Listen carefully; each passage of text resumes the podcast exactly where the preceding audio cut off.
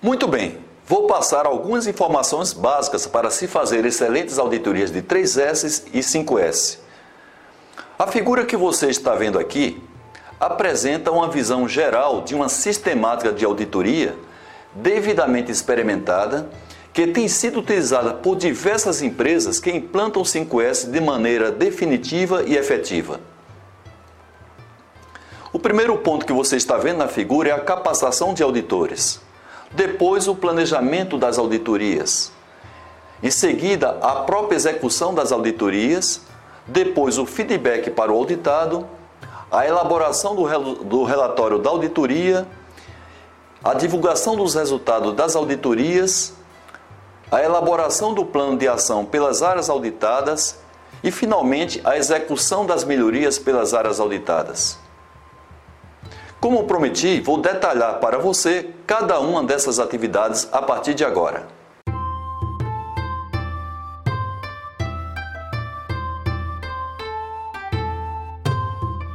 Para que fazer auditoria de 5S? Normalmente as empresas tratam auditorias de 5S como uma atividade para flagrar as áreas como elas estão no dia a dia.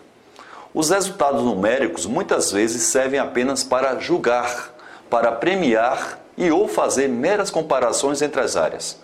Algumas vezes servem também para mostrar a evolução do 5S na empresa, independente se as mesmas extraem a situação real das áreas e, portanto, da empresa.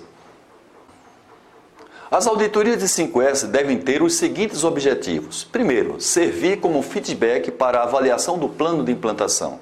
Segundo, apresentar as oportunidades de melhorias para as áreas auditadas. Terceiro, medir o nível atual de 5S para posteriormente avaliar a sua evolução. Outro objetivo, verificar o nível atual de 5S para comparar com a meta estabelecida, tanto para a área como para a empresa. Outro ponto importante, servir como ferramenta de promoção contínua do 5S.